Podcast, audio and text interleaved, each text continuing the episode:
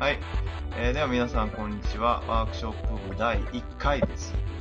えーこの番組はワークショップという参加型体験学習の、えー手法について広く深く緩く話をしていくポッドキャスト番組です。えーお送りしていくのは私、博士と、ゲンです。はい、よろしくお願いします。お願いします。はい。えーでは、まあ、一応第0回が配信されて、次がまあ第1回ということで、まあ、正式にスタートっていうことになりました。はい。ありがとうございます。そうね。おめでとうございます。おめでとうございますね、本当に。うん、うん。結構、始まるまで時間かかったからね。そうね。まあ前回話したあの震災のこともあったりして、うんまあ、本当にお互い、えー、どんどん距離が離れていくんだよね。最初に話したところよりね。そうそう。えー、こうやって喋ってるんですが、いつ会えるんだ？まあ、あまあ実は来週会うんですけどね。まあそれはちょっと、うん話はおいおいなんですが、うんえー、でまあ、今回はですね、まあ第1回ということで、えーっと、トークパートでは、まあワークショップについて自分たちがまあ、これまで見てきたことみたいなことを話したいと思うんですけど、うんえーっと、き前回のね、収録終わった後に、えっと、まあ、ちょっとね、あのー最初だっていうことで、まあ、ワークショップについてのいろんな言葉とか、えーまあ、いわゆる用語ですね。それを、まあ、説明しといた方が、聞いてる人も、まあ、特にこう、あのまだあんまりワークショップとか触れてないとか、参加者だけど自分で作ったことがない人とかは、あのそういうのをこう話した方が分かりやすいと思うし、まあ僕らも、まあ別にずっと一緒にワークショップやってきたっていうわけでもないんで、お互いこう、イメージの違いとかあるかもしれないんで、まあそれの共有にいいかなと思って、オープニングでは、えー当分の間まあ一つのワードについてちょこっと話をしようかなと思うんです。これでね、えっ、と、第1回目はまあ、アイスブレイクっていう言葉を、えー話そうと思うんですけど、うん。言語アイスブレイクっていうとどういうイメージっていうか説明するとなると。うん。まあ、緊張をほぐすための簡単なゲームです、みたいな形で、いつも説明してるんだけどね。そうだよね。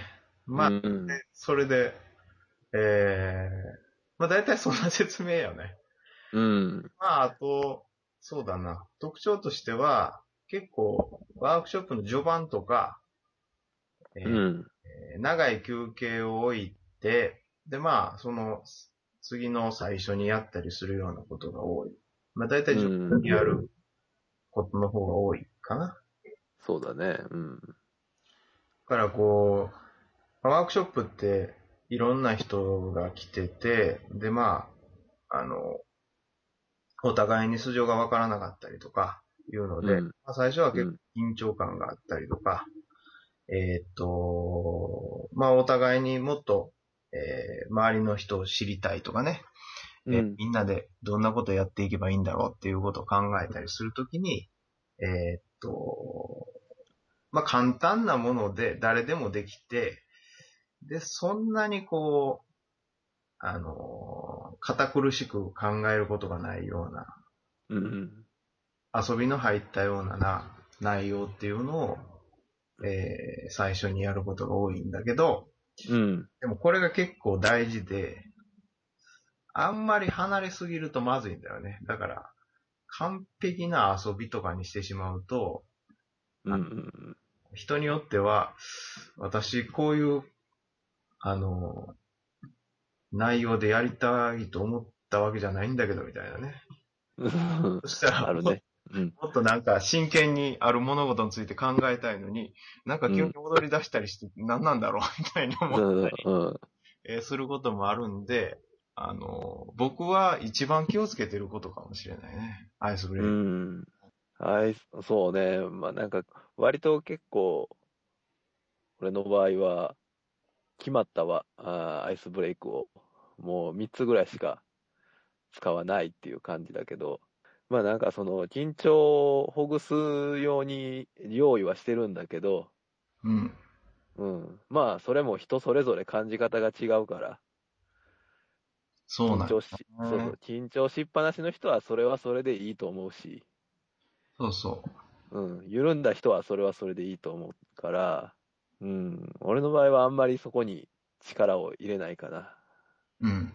うんだから、アイスブレイク自体なくてもいいっていうか、まあうんそういうワークショップがあっても全然いいと思うんだよね。絶対的にありきじゃないっていうかね。うんそうね。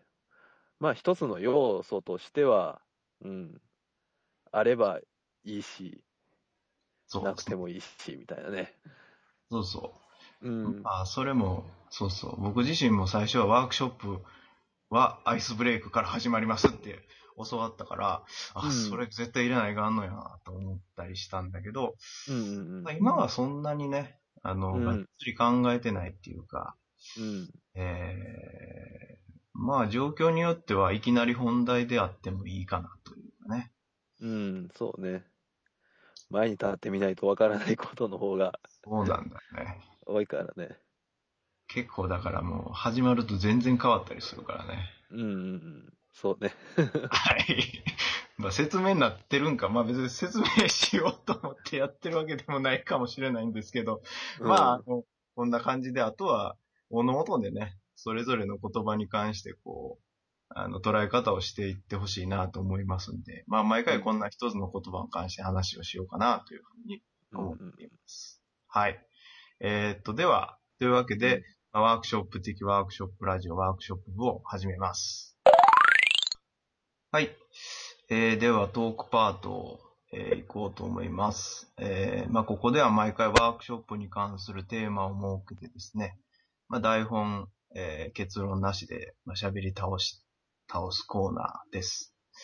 えっ、と、今回は、えー僕たちはワークショップをこう見てますというタイトルをつけてですね、まあ、自分たちがこれまでやってきた経験とか、あそこで見てきたものですね、ワークショップに対する見方みたいなものを話して、まあちょっと自己紹介代わりになればいいかなというふうに思っています。僕もまあ、玄君とはこのラジオが始まる前から何度か話してきたんですけど、うんまあ、ワークショップに、あの、触れてきたっていうのも厳密には言えないのかなとも思ったりするんだけど、うん。そうね。ワークショップっていう、まあワークショップのようなものでもいいけど、それはいつぐらいからなんですか、いつぐらい？うん。出会っ2000、2008年くらい。あ、じゃあ、言っても3年ぐらい前か。そうね。厳密にワークショップだってこう、言えるものに触れ出したのは。うんうんうん。そうそう。だからまあ、ワークショップっていうものに、えー、まあ言葉を知って、触れて、やり出してっていうのは、まあ2008年、7年、8年ぐらいからかな。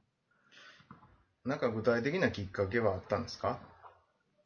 えーっとね、まあもともと、まあ教育関係の会社で仕事をしてて、うん。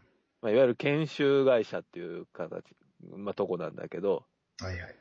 うん。まあ、なんていうか、その、年寄りの、どこの誰ともわからぬおじさま、おばさまがうん。前に立って偉そうに喋るわけですよ。で、それがね、どうもこう企画してる側としては気に入らなくて、ああ、そうだったんや。ね。うん、そう、じゅそこに来てくれてる人たちが、果たしてその話を聞いてためになってんのかと、うん。うん、いうのが、まあ疑問の始まりで、うん。じゃあなんかどうすればその人たちにとってよりこう学びの多い時間にできるかなってこう探し求めてた時にワークショップに出会ったかな。まあその時はね、参加型体験学習なんていうすごい、なんて言うんだろう。一般的な定義のもとに出会ったんだけど、あの、具体的には何、何に触れたの？そうね、どれを具体的とするか難しいな。本を読んだとかかな？そう、そうね。まあ、まずは本で、あ、おこういうのがあるのかと。あはは。うん。まず一番最初は多分中野民夫さんの本にこうたどり着いて、ああ、なるほどね。あの、ワークショップっていう岩波のね、うん。本ですね。そうそう。とか、まあ他にも一連書籍あるからな。うん。そうそう。で、まあ、堀さん、あともう一人ね、ワークショップの大家の堀さん、堀君俊さんの本とかはいはい読んだりとか、で、まあ、海外の文献にこう手を出したりとかして、あ、じゃあ結構最初は資料から入ったっていうか、うん、そうそう。で、資料、そう、その資料に書かれていることを、まあ、研修の一部のそのワークっていうんかね、一部のその時間に応用してみるみたいなところから実践してみたっていう、そういう形だね。で、実際自分がやってみるとか、参加してみるっていうのはちょっと期間が空いたんだ。いや、えっ、とね、本と出会って、まあ、まずその企画段階にた、えー企画実施に至るまではすぐだった。うん。うん。でも、自分が実際にじゃあ、こう、なんていうかな、ワークショップと呼ばれるものに参加するのは、そっから半年ぐらいかかったかな。ああ、でもまあ半年ぐらいだったら、そのぐらいかなと思うけど。うん。で、なんでそれは参加しようと思ったの？まあいろいろ読んだから、まあ一遍は参加してみようかなみたいな感じかそうそうそうそう。えっ、と、ちょうどこう、なんていうかな、ワークショップ的なこう、手法で、ちゃんと名前がついてた、あなんていうかな、一つの確立されたやり方っていうので、名前のついた手法があって、で、それをやるっていう告知を見たから、おぜひ体験しようということで、そこに行ったのね。で、どうでしたか？実際やってみて。ああ、実際やってみて、うん、まあ、まずは本当に正しいのかどうかみたいな疑問はずっとあって、本当に正しいのか？うん、これでがワークショップなのかみたいな、ああ、そうなんや。うん、うん、疑問はずっとあって、で、まあ、初めて人のやつに参加してみたときに、ああ、なんかワークショップってつまんないんだなっていうのが率直な感想。おー、いいですね。うん それは何がつまんなかったの？いやー、なんか結局やらされてるだけやんみたいな。はいはいはい。うん。違ったんだよね。だから、うん本で読むと、なんかこう、やらされてるっていうよりはもう、まあさっきの元々の疑問からでもあったように、自ら、こう、うん参加者が、えー自分の意思で選択したりして、あのそうそうそう学んでいける形を一応望んでいたんだけど、うん。自分が実際受けてみると、なんかやらされてる感じしかしなかった。そうそうそうそでこれがほんまなんかなと思ったわけよね。う。うん。で、これで、いや、もうがっかりしたんで一旦離れたの？いや、もうがっかりしたから、いや、もうこれやったらもう自分流でもいいから、とにかく面白いプログラムを作ってやろうと。へえ、そっちに行くのがすごいね。うん。でな、よりなんかこう、いろんな文献を読んで、みたいな、分析して、で、こう、実際に実施してみて、参加者の声を聞いてっていうのを繰り返してっていう感じかな。実際にどんなんやったんだっけ？リン君って、最初の。えーとね、俺は、あの、割と対話っていうのが、まあ、なんかそのコミュニケーションに関する、まあ、その仕事っていうのがすごい多かったから、うん。うん、まあ、対話の場を作るっていうようなワークショップが非常に多いんだけど、まあ、でもまあ、ね、議題は、議題っていうかテーマは多岐にわたるから、一概に、こんなもん、こんなもんですとかはなかなか言えないんやけどね。うん。うん。まあ、ただ、今、そのね、えっ、と、流行ってるって言ったらちょっと語弊があるかもしれないけど、よく聞く言葉としてはワールドカフェとか、うん。うん、ダイアログとか、うん。うん。うん、まあそういうのに、なんていうのかな、のと共通してる部分っていうのは非常に多い。ああ、はははうん、まあそれは確実に自分も読んでベースになってるから、ああ、なるほどね。うん、で、実際、まあ、何度もやってみたんだけど、それうでん、どうでしたか、えー、そうね。うん、まあまだ、なんていうか、うん、答えには至ってないかな。それはど、何ワークショップとは何かっていう答えってこと？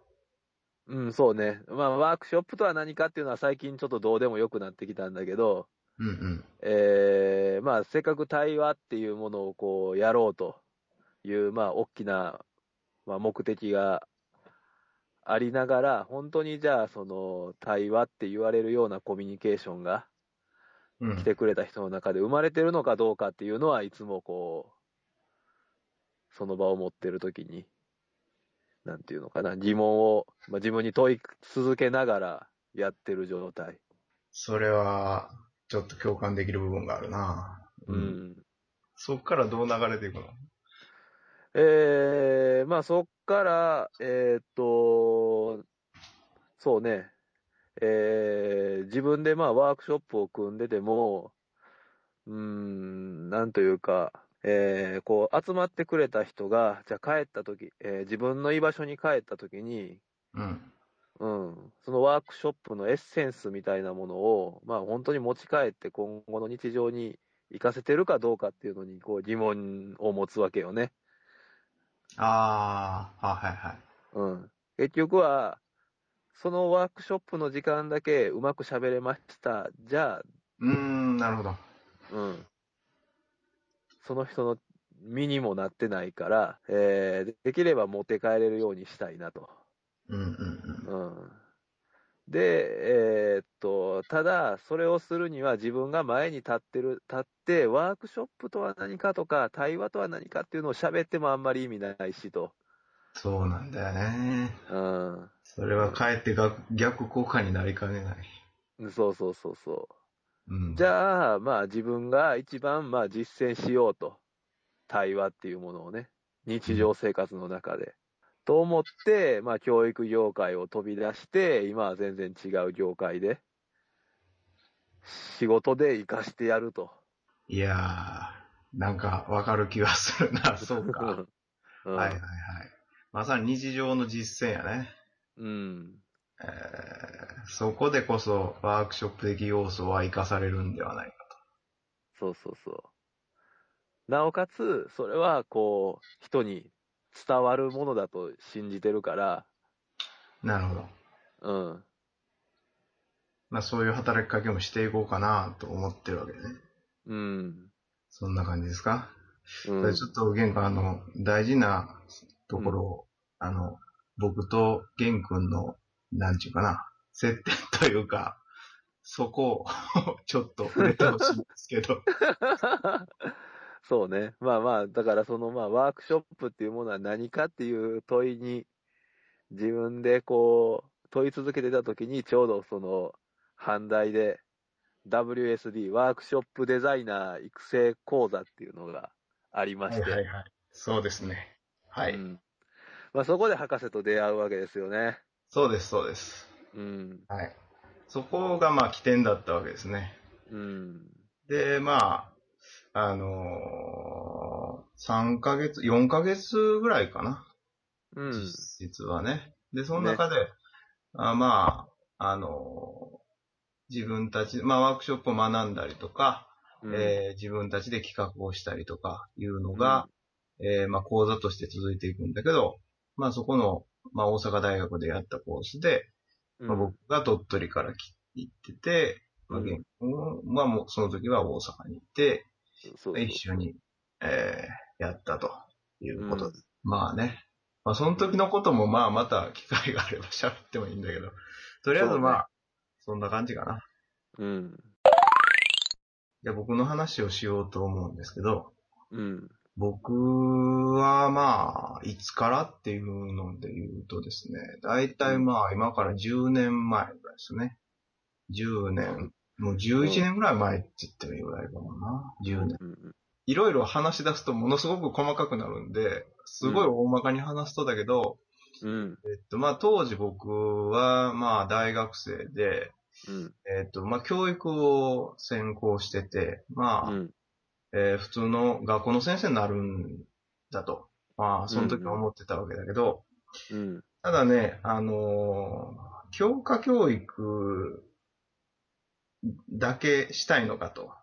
まあ、教育教育ってね、なんていうかな、まあ僕自身は、まあ自分が専攻してる教科は、自分は好きなんだけど、うんで、もそれをね、そのたくさんの子供たちに、伝える必要があるんかなっていう、すごい 根本的なところで疑問をうんうん持って、うん。なんかもっとその子供たちが自分たちの興味で学んでいったりとか、うん。えー勉強していく形ってないんかなとうん。いうのを、その学生の時にこう、ぼんやりとこう思い始めて、うん。まあいろんなあーところに探りをしてるところに、そのワークショップっていうのがあるとほうほうほいうのを知って、だからなんか、なんとなく今、ケン君と聞いてて、なんか流れはちょっと似てるのかもなと思ったりしたんだけど、う。まあね。うん。うん。で、まあ僕の場合は、えっ、と、本格的にそこにはまり始めたのは大学3年生の時で、うん。えっと、僕のまあ最初の師匠が、まあ分野としては環境教育とか自然教育っていうのを対象にしてて、うん。えっとまあ、いろいろあるんだけど、基本的には、あの自然の中で、まあ、子供や大人と一緒にですね、いろんなうんうんうん。体験しようっていう、えー人で、まあ、その人の、そのワークショップでの振る舞い方なり、うん作り方が、すごいインパクトがあったんだよね。うん。でもなんか、その電気ショックを味わったような感じで、うんうん。あ、この人と一緒にいないと嘘だわ、みたいな感じで、うん。まあ以来その人のワークショップは欠かさず参加しですね、うんうんスタッフとしてもなんかもうボランティアでも何でもいいんでちょっとそばにいさせてくださいみたいな感じで、えうん。ーおいたりとかね、そういうのが1年ちょっとぐらい続いて、ーうん。まあその間も、そのえー合間に他の人のいろんなワークショップをやって、まあとにかくなんかワークショップが全ての突破口みたいな気持ちでいて、うんうんうんで。自分がそういうのをどんどんこう、えー吸収していって、えーうまあ、自分もそういうことができるようになれば、僕が言ってた、まあ、最初は子供たちだったんだけど、自分と同じワークショップに集ってくれた人たちに対して、よりこう、えーその人たちが自ら学んでいける場作りっていうのができるんじゃないかとうんい。う思いで突っ走ってたわけよ。うん。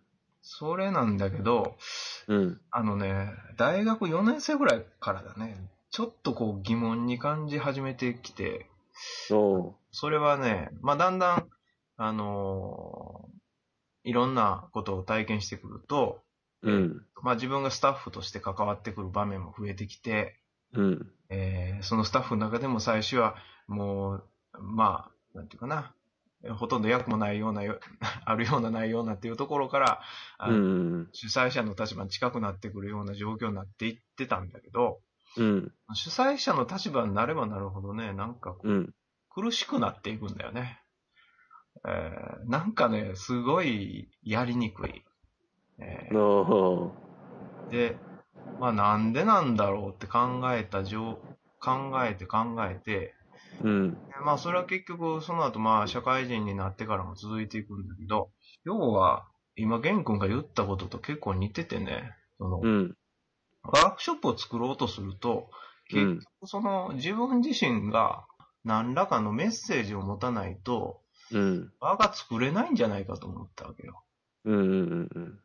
僕がその師匠に教わった時はそのコンセプトって言われたんだよね、つまり目的とか、えーうん理念とか言われるもんだけど、うん。コンセプトが一番大事だっていうふうに言われたわけうん。うね。ん。何をするにも、一つのワあのワークショップの中の一つの遊びを作るんでも、その全体を作るんでもコンセプトが大事だっていうことで、まあ僕もそれを一生懸命考えるんだけど、うん。考えれば考えるほどそれが3箇所を縛ってしまうんだよね。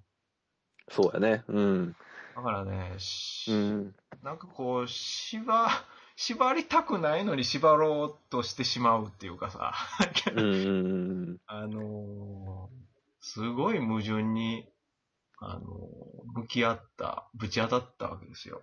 わかるね、それはすっげえ。その、大学4年とかの頃は、まあ、うん最初言ってたその教員っていう道はちょっとまあ、ワークショップを実践するっていう形にはあんまり向かないだろうなっていうことが分かってきて、あのそうじゃない方向性でっていうんで、あのまあそういうえ自分が将来ワークショップをするために必要なものが身につくような仕事について、で、それをやりつつ、その自分の活動の中でワークショップを実践していって、まあやがては、まあできれば独立して、そのワークショップで飯を食うみたいな、あの、うん人生できたらいいな、みたいなことを、社会人1年目ぐらいの頃は考えてたんだけど、うん。うんそのまあ矛盾がどんどん激しくなっていって、うん。うん。で、ある時に、もうやめようと思ったんだよね。おーあまりにもおおかしいと。で、これはすぐに解決できそうにないし、このままだとまあ混乱するだけだから、まあ一旦撤退しようってことだよね。うん。まあ、悪く言う、悪く言うとっていうかまあ、ある種逃げ出した部分もあったんだけど、うん。えーっと、これは保留したいと。うん。うん。で、その、社会人2年目ぐらいになるときに、そのワークショップの活動もやめて、うん。実際そのワークショップをやるっていう目的で、その仕事をやってたっていうところもあったから、うん。あのーなんで、まあ、思い切って会社も辞めてしまって、おで、ー えー思い切るね。まあ、それ以外にもいろいろ理由はあったんだけど、うん。まあ、最、最後の芯が折れたっていうかね、僕の中ではね。まあ、いろいろ大変なこともあるけど、でもまあ自分はワークショップを実践していきたいから、今のいろんな時間を使ってるんだっていう、もうそもそもの根本がね、なくなってしまったもうこれは全部仕切り直さないといけない。いや、その、博士が、そのワークショップにその失望した理由、な、そこに何があったの？僕は、まあさ、本当に最初に言ったように、参加者が自分たちの、なんていうかな、自由な発想の中で、うん。場を作っていく、まあ、場場を作っていくというよりは、まあ、それはワークショップだけの話で、うん。えーまあ、例えば、えー自分自身の新たな道を見つけたりとか、うん。えー自分がこれまで抱え込んでいた思いを共有したりとか、うん。まあ、そういう時間なり、そこから展開していく、各々のその人生の方向性みたいなもののきっかけ、みたいなものが、その、自分の中でやれればいいなと思ってたんだけども、うん。うん。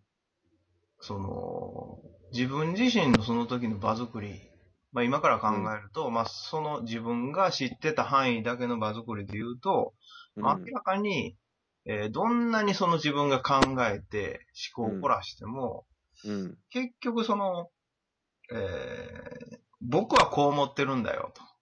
うん。みんなはどうなの？みたいな、あーところから以上のものが生まれなかったんだよね。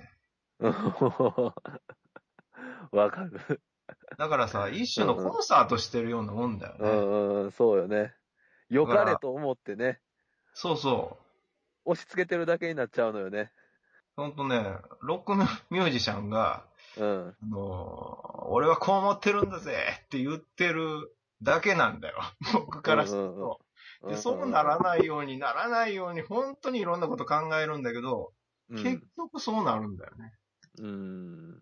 だから終わった後にね、ものすごい疲れてるんだよね。うん。嫌な疲れがあって、うんうんうんいや、こんなことしたくないのに。まあ、実際ね、それでもその頃やってた時は、参加者の評判はうん。比較的良かったんだよね。うんうんあのーまあ、僕はその時にやろうとしたのは、その、テーマとしては進路とか、あるいは就職とか、うん。うんそういうテーマのワークショップをやってて、まあ、対象はその学生さんとかね、うん。あとは転職希望者とかフリーターとか、まあ、そういう対象の人をターゲットにしてて、うん。実際それで来てた人はすごく感謝されたりとか、うん。あの新たな視点が見つかってよかったですとかね、うん。いろいろってもらったんだけど、いや、僕は別に新たな視点を提供したいわけじゃなくて、あの、うんうんあるわけよ、僕の中にね。うん。全然違うところに来ちゃったなって気がしたのよね。おー参加者には評価されてるのに、博士の満足度はうん。高くなかったっていうか、下がる一方。と。うん、それは、博士の選んだテーマが、実は自分が、なんていうんやろ。作りたいものとは違ったっていうこと？というよりは、まあ一種のファシリテーションだよね。うん。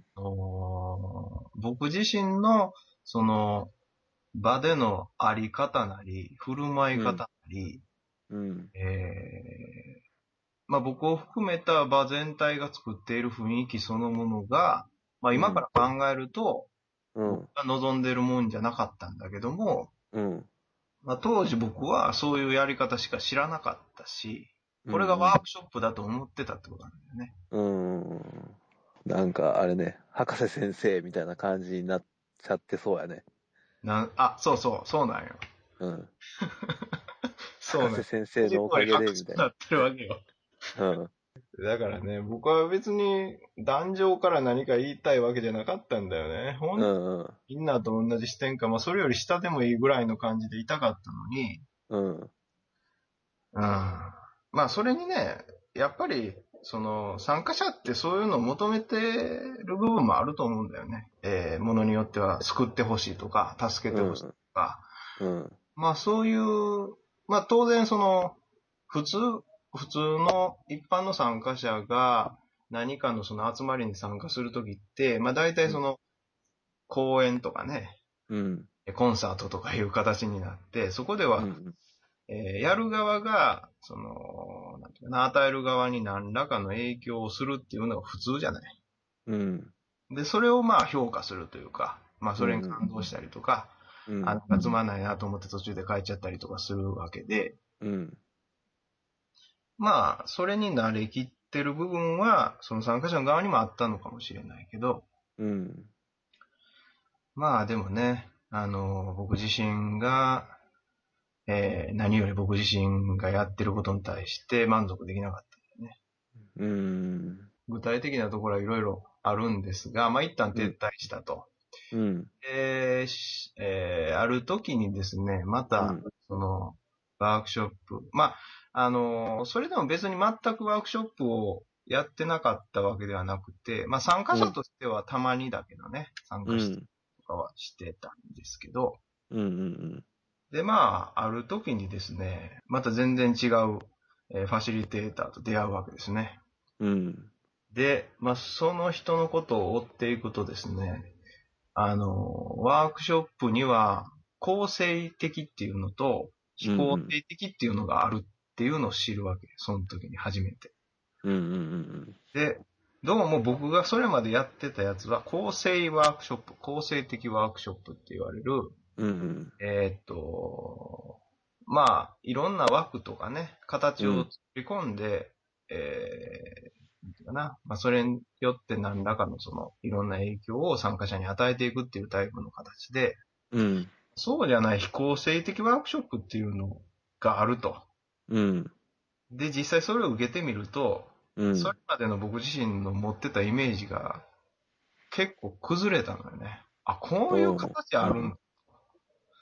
えーいうのが分かり出して、うん。で、またちょっとそのワークショップに関心が持ち始めてきたと。うん。で、ただまあ、その時にその、まあ昔持ってたようなワークショップで飯を食っていくみたいな大きなことは考えてなくて、まあうん自分の日常との接点の中でワークショップっていうのがまたあればいいかなと思って徐々にそこからまたその模索が始まっていって、うん。で、まあその流れの中でその、さっき言ってたその阪大のね、ワークショップっうん。ていうのもあったと。うん。で、えー、まあ今はね、本当、うんまあ、さ、先ほど言ってたような、今の仕事はそのワークショップとかいうものとはかなり違うと。うん。全然ち、みイメージだけで言ったら全然違うというところでもあるんだけど、うんうんさっきも玄君もはっきり言ってくれたように、僕自身も今テーマは日常なんだよね。うん。うん。えーっと、日常にそのワークショップ的要素が活かせないと、そもそも何を僕は学んでいるのかとか、うん。僕自身が活かせないとしたら、それを人に対してどう言えるんかみたいなところがあって、うんうんえー、まあどっちかっていうと僕の今の一番見つめてるところは、えー、日常だし、うん。うん。ここでの僕自身のまさにファシリテーションっていうかな、うんうん。あり方なり、えー、振る舞い方だと思うんだけど、うん。それとは別に、えーっと、まあ、自分があ関われる範囲でいろんなワークショップの活動を今でも、えー続けてるっていうところかなと思いますね。うん。そうね。なんか意外に流れ的に共通性があったのが面白かったなと思う。そうやね。うーん、ぜひぜひ、あのーまあ、玄君の今後の実践というかな。まあ、実際日常でもそれは続いていくんだろうけど、うん。まあ、そこはあんまり僕は見えないんでね。あうの、ん。実際にワークショップとしての、えー、玄君のあり方みたいなのをまた見てみたいなと思いました。うん。はい。では、とりあえずトークパートこれで終わりたいと思います。はい。はい。えー、それではコーナー行きたいと思います。えー、っとですね、一応今のところ考えている唯一のコーナーなんですが、まあ、一発アイスブレイクということで、えーオープニングでも紹介しましたアイスブレイクですね。アイスブレイクワークをですね、毎回一つ紹介して、えー、まあちょっとはこう、えー、役に立ちますよみたいなところも 喋ろうかと思うんですけど、えー、っとね、ただまあ、えー、玄関アイスブレイクは、うん。あのーたくさんある？いや、ないよ。3つしかないっていう。そうそう、3つしかない。そうそう、僕もね、あのー実は自分が普段使ってるやつはそんなに多くないんですよね。で、うんあの、プロの人でも、うんそんなにね、アイスブレイクって多く持ってる人はいなくて、まあ、大体よく聞くのは、えーっと、5つか6つぐらいのやつを、うん。あその時々で組み合わせたり、単独でやったりしてやるという人が、うんうんまあ結構多かったりするんですね。うん。えーなので、えーまあただね、その最初の人は、まず困るのってアイスブレイクだと思うんだよね。僕も困った記憶があるんだよね。何やったらいいんだろうっていうか、わかるわかる。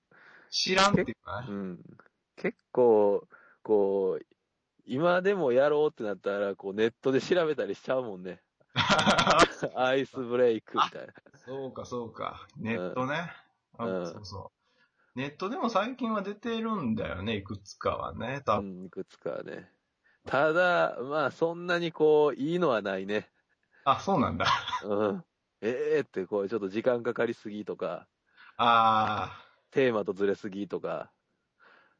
まあ、そこはね、本当うにんやってみてわかる、実感する部分でもあるんで、まあ、やっていくうちにこう、あの、自分なりにこう、こなれたやつが出てくるもんなんですけど、まあ、それで、まあ、毎回、えー、一つ紹介しようと思うんですが、まあ、ぜひですね、あのー我々もそんなにストックが多くないというところがあるので、えー、こんなんありますよみたいなものをまたできれば投稿していただいたりしたら、それが紹介できたらな、みたいなことはゆくゆくは思ってる、えーコーナーでもあります。うん。まあ、本当にネタ切れしたらやめますんで、そこを説明をししていただきたいなと思います。うんでね、もうもう一つ言いたいのは、あの、アイスブレイクって結構もう、人からの受け売りなんだよね。そうそうそうそう。ね で、まあね、結構その、えー昔からやっている、その、なんていうかな、まあワークショップとか呼ばれている以前のですね、まあいろんなその教育団体とかいうところだと、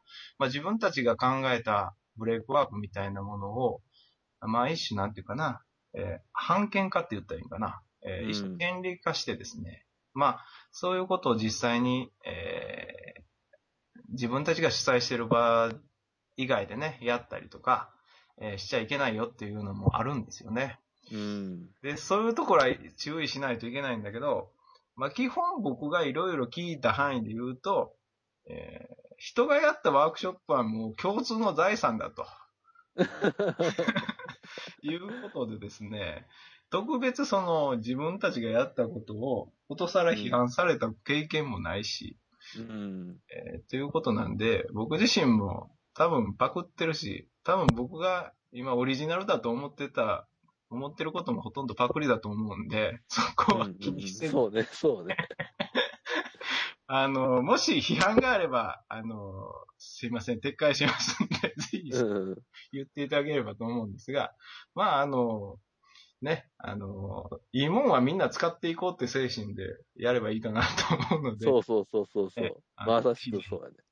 あのそういう温かい目で見ていただければなというふうに、あうん見るというか聞いていただければなというふうに思います。うん。えー、というわけで、まあ、記念すべき第1回目なんですけど、最初なんで一番シンプルなやつを言おうかなと思ったんですよね。うんそれで、まあ、僕自身が考えてる一番シンプルなやつっていうのは実はあったんですけど、うん。それよりね、シンプルな、あの、ワークっていうのを教えてくれた人がいたんですね。うん。で、それはあの、えーファシリテーション協会ですね。うん。えーさっき、言語がちらっと言ったあの、堀さんですね。うん。えーが主催されている団体の、まあ、あのーえーっと、理事さんかなの一人の方が、えーこれが一番シンプルなんじゃないかなって言って、言ったワークで、僕も、あ、これは、あのー使い勝手がいいかもしれないと思って紹介しますね。うん。えーっとですね、これ簡単です。えー南はどっちっていうワークですね。おう。えーっとね、まあこれは結構室内でややるパターンだと思うんですけど、うん。えーっと、要するに南はどっちだと、えーいう風な形で参加者一人一人がまあ方角を、えー南はどっちかなっていうのを指で指してもらうんですね。うん。で、実際南はあの向こうですって言ってそれで終わりっていうワークなんですけどね。うん。すんごいシンプルでしょ ワークなの、それ。そうなんだよ。これもワークだ。あの、僕は、これ聞いて何これって思う部分もあるかもしれないけど、うん。これ結構面白いなと思ってて、うん。うんかな。例えばその、えーっと、人によって、なんていうかな、あのーまあ、今回方角を言ってるわけだけど、うん。違いがあると思うんだよね。ああ。そしてそこを指すかっていうのも、人一人によって違ってくるっていうところがあると。うん。うん。うん。で、じゃあどうしてそっちになったんですかっていうことでも話を広げられるし、うん。うん。えーっと、じゃあ、あの、例えばね、あの、自分が生まれた場所はどっちですかとかいうような形で展開もできるし、おおあの、ー。確かにね。そうそう。だからすごいシンプルなところから、えーっと、まさにワークショップで大切にされてるような、お互いの意識っていうかな、一人一人の感覚とか、うん。それまでの経験みたいなものをお互いが共有しつつ、えーしかもこう自由度があって、つうんつなげられやすい。しかもシンプルで分かりやすくて、えーうんちょっと楽しいっていうね、うん。うん。いうところが全部入ってるなと思って、うん。おおほんまやね。結構ね、シンプルながらもいいなと思って、うん。うん。うん。えー第1回ということで紹介してみました。ありがとうございます。はい。使わせていただきます。まあね、あの、本当に、あのー結構やってみたらわかるんだけど、うんイメージするのって全然違うからね、雰囲気が。さっき言ったように、その玄君の何これっていう反応が 一斉にかかってきたりするようなこともあるんだけ来るやろね。ど。だからもうそこはね、えーうん。本当に腕の見せ所だと思いますね。そうだね。シンプルなほど難しいからね。そうそう。だから今僕が言った弁解めいたですね。そうそう。うん変でしょみたいな。いやいや、でもね、これが深いんですよ、みたいな。うんうんそれも含めてアイスブレイク的なところもあるしね。うんうんうんファ。シリテーション的なところもあるかなというふうに思います。そうやね。うん。はい。というわけで、えー今回は、まあ、えー一発アイスブレイク第1回ということで、えー紹介してみました。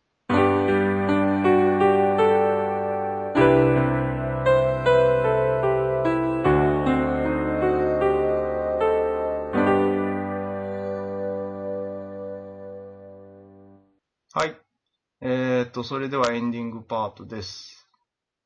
まあ、初回っていうことで、まあ、ワークショップについてっていう、まあ、それぞれのこんなことやってきました的な話をしてみたわけですが、どうでしたかね？ど、どうだった？とりあえず、玄君は。まあ、何回も喋ってきたことやからね、これは。そうなんだよね。うん。結構ね、あの、お互いのことは喋ってますが、あ、でもまあ、新鮮なことも結構多かったよ、今回。そうね。うん。特にその、気持ちの部分かな。いうのはちょっと面白かったな、っては思いました。うん。はい。でですね、まあ、次回のテーマに関してはですね、まだまだまあ初回だっていうこともあって、えーっと、まあ、さっき言ってたあの、用語的な紹介の分も含めて、うん。まあ今回のトークパートでもチラチラ出てきたけどね、ファシリテーターとは、あるいはファシリテーションとはみたいな、うんうん。えー話をしとしようと思います。うんで、も別にですね、ファシリテーションとはこうだみたいなことを言うつもりはなくて、うん。えーまあまさにね、僕らが考えてきた部分かなとも言えるような、うん。あのーワークショップでのね、うん。あるいはそれ以外の部分での、あの、いろんなあり方とか振る舞い方みたいなかものに関して話ができたらなと思うんですけど、まあまあ、多分ね、ファシリテーションとはって広いんでね、そうやね。本当にいろいろ脱線しつつですね、うんうん。脱線したまま終わるっていうパターンもあるかなと思うんですけど、まあまあちょっと、えー楽しくやろうかなと思いますので、お願いしたいなというふうに思います。えーそれではですね、まあこの番組へのメールは、えーワークショップクラブ、アットマーク、ホットメール .co.jp です。えーワークショップクラブは、workshopclub で、アットマーク、ホットメール .co.jp です。えーっと、この番組はですね、ホームページ上でも配信してますし、それから、ポッドキャストですね、ポッドキャスト上でも自分たちのページを設けてですね、そこからでも配信していますので、えーあの、ワークショップ部というのをですね、えーっと、ポッドキャストだと iTunes 上から、iTunes ストアかな？上から検索してもらったり、えーホームページなら、えー検索ソフトでワークショップと打ってもらえれば多分出てくると思いますので、えーそこからまあ聞いていただければなというふうに思います。えーではあ、ワークショップこの辺で終わりにしたいと思います。ありがとうございました。ありがとうございます。